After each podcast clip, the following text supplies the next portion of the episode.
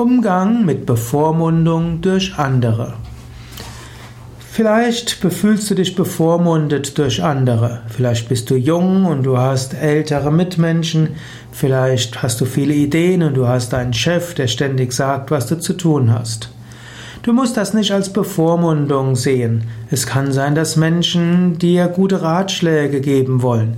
Gerade wenn du neu irgendwo beginnst, wenn du jung bist, dann nimm doch die Ratschläge der anderen an. Es ist meistens klug, erstmal zu lernen. Wenn du erstmal ausreichend gelernt hast, dann kannst du anschließend selbstständige Entscheidungen treffen.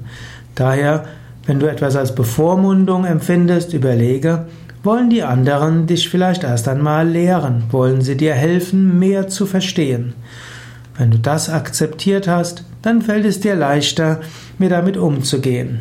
Natürlich, wenn es offensichtlich ist, dass jemand anders dich ständig bevormundet und dich nie etwas machen lässt und das schon über Monate und Jahre, dann ist es klug, mein offenes Wort zu sagen und sagen, ja, ich empfinde das als Bevormundung und ich brauche mehr Freiheit.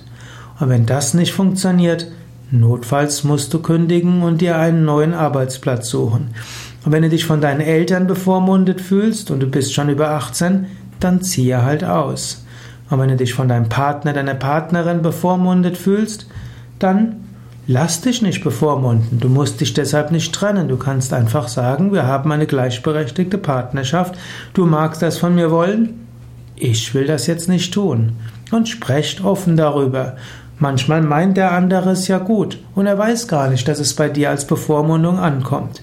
Und der Partnern ist oft eine klare Kommunikation wichtig und durchaus wichtig zu sagen, wie das, was der andere macht, auf einen wirkt.